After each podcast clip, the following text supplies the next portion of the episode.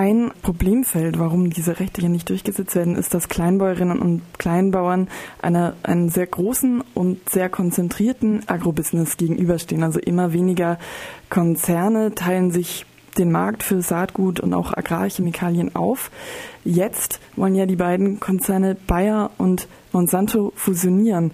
Was ist denn der aktuelle Stand bei dieser Fusion? Die ist jetzt ja fast durch die ist sozusagen fast durch. Also man muss noch erwähnen, dass im letzten Jahr 2017 zwei weitere Großfusionen genehmigt worden sind. Äh, das ist die Fusion von Dow und DuPont sowie ChemChina und Syngenta.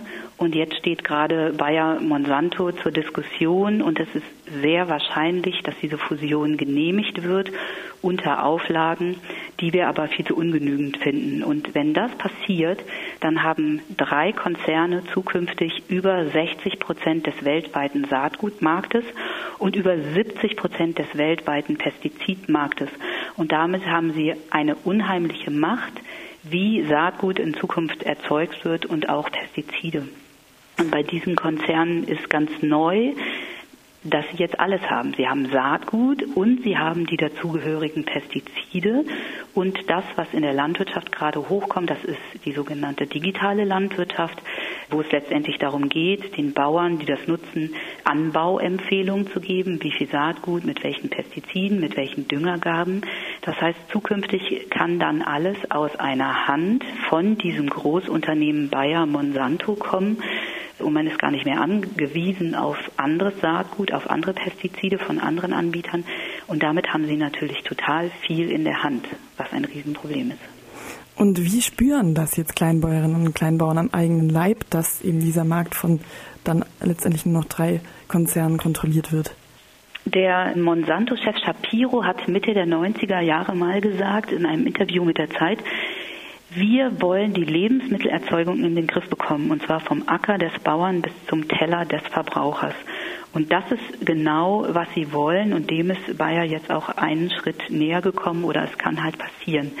Wenn wir nur wenige global agierende Konzerne haben, dann gibt es immer weniger Wettbewerb. Es gibt immer weniger Wettbewerb um die besten Ideen und auch um andere Ideen.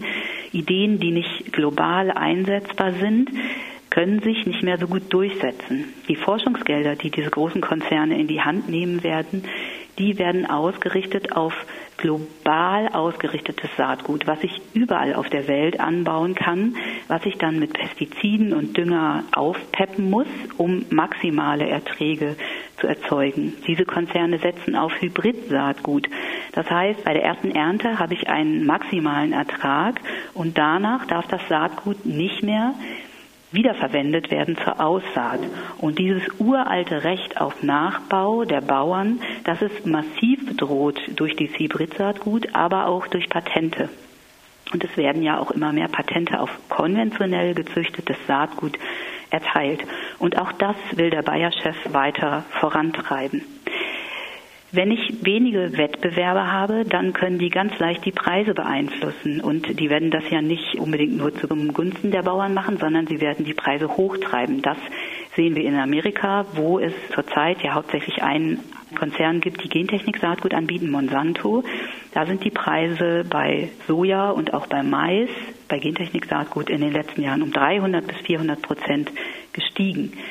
Sorten, die eigentlich gut für Bauern sind, die sich bewährt haben, die können diese Konzerne aus dem Markt ziehen, weil sie sagen, wir wollen lieber, dass anderes Saatgut angebaut werden. Und damit geht auch eine große Ressource für Bauern, aber auch für Züchter verloren, nämlich das genetische Material, das Pflanzenmaterial, weil das dann nicht mehr für die Züchter zur Verfügung steht, woraus sie dann neue Pflanzen züchten können, neues Saatgut züchten können, sondern das verschwindet in den Privatgenbanken dieser Großkonzerne. Und das ist natürlich ein erhebliches Problem. Heute bei dem Aktionstag in Freiburg zum Tag des kleinbäuerlichen Widerstandes soll es auch eine Saatgutbörse geben, also soll Saatgut getauscht werden.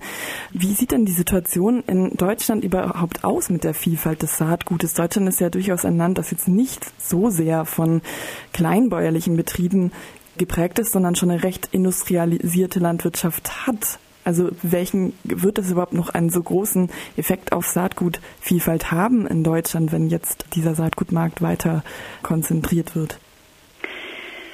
Ich glaube, es wird einen Effekt auf den deutschen Markt haben, weil wir hier wieder einen noch größeren Player haben werden. Monsanto ist ja in den USA angesiedelt und jetzt kauft ein deutscher Pestizidkonzern, der zweitgrößte Pestizidkonzern, kauft den größten Saatgutkonzern der Welt. Und damit haben wir den Player in Deutschland. Und mit dieser Konzentration hat er wahrscheinlich auch mehr Macht hinsichtlich der Politik. Dann geht es zum Beispiel um Geschichten, werden sich neue Gentechnikverfahren am Markt durchsetzen? Und der Bayer-Chef Baumann hat schon gesagt, dass er darauf setzt und dass er sehr viel von diesen neuen Gentechnikverfahren hält. Die Frage ist aber, ob diese Verfahren als Gentechnik eingestuft werden, also politisch, oder ob Bayer schafft, mit seiner Marktmacht dagegen zu steuern. Und das ist deshalb problematisch, weil auch die neuen Gentechnikverfahren nicht unbedingt sicher und präzise sind, das, was uns die Industrie gerne verspricht, sondern es eine Risikotechnologie ist, die ganz neu ist. Und hier muss man einfach erstmal hingucken.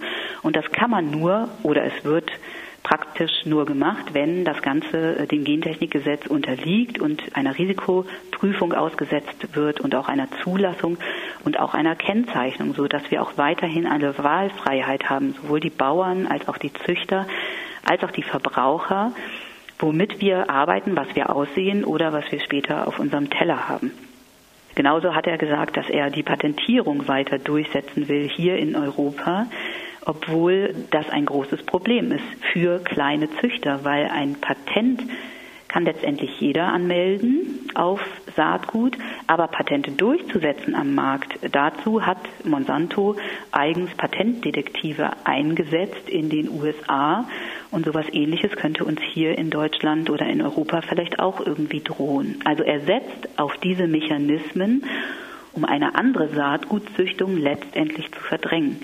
Und deshalb müssen wir, da sind diese Saatgutfeste, Festivals, von denen Sie sprechen, wo man Saatgut selber tauschen kann, wo die Bürgerinnen und Bürger sich wieder darum kümmern, wie kann ich denn selber meine Tomatenpflanzen anbauen, also wo es einen Zugang zu Saatgut gibt. Das ist total wichtig. Und sowas ähnliches muss aber auch auf Ebene der Landwirtschaft passieren. Und daran arbeiten wir. Es geht darum, wieder alte, bewährte Sorten, denen wieder mehr Furore zu verschaffen, dass die Bauern überhaupt wissen, die gibt es und die sind gut und die kann ich anbauen. Und deshalb ist es gut, dass wir noch viele Züchter in Deutschland und auch in Europa haben. Und ich hoffe sehr, dass die Züchter auch mit uns diesen Weg gehen. Und vielleicht als letztes, damit die Züchter diesen Weg gehen, fordern wir von der Arbeitsgemeinschaft Bäuerliche Landwirtschaft, dass es einen Saatgutfonds geben muss. Es werden ja auch viele Steuergelder dafür ausgegeben, um zum Beispiel an Gentechnikpflanzen zu forschen oder Gentechnikpflanzen zu entwickeln oder die Hybridforschung hat in den letzten Jahren viel Geld bekommen. All dieses Geld aus Steuergeldern soll in so einen Fonds gegeben werden, wo dann die Politik, die Gesellschaft und Bäuerinnen und Bauern entscheiden können, welche Züchtungsprojekte denn in Zukunft gefördert werden können. Saatgut muss einfach wieder als gesellschaftliche Aufgabe betrachtet werden und es darf nicht nur in den Händen von Konzernen gelangen, sondern Bäuerinnen und Bauern und Gärtner brauchen Zugang. Um jetzt das Saatgut aus den Händen der Konzerne zu bringen, kurz umrissen, wie kann denn kleinbäuerlicher Widerstand im Angesicht einer so großen und immer mehr konzentrierten Konzernmacht heute noch aussehen? Es gibt ja noch Sorten, die nicht in Konzernmacht sind. Also wir sagen, wir rufen auch auf, dass äh, die Bauern kein Konzernsaatgut kaufen sollen, sondern eben anderes Saatgut. Und es gibt Sorten, die keinen Sortenschutz mehr haben, die ich einfach frei verwenden kann. Und darum geht es, diese alten Sorten wieder zu verwenden oder eben Saatgut, was nicht in der Hand von Bayer ist.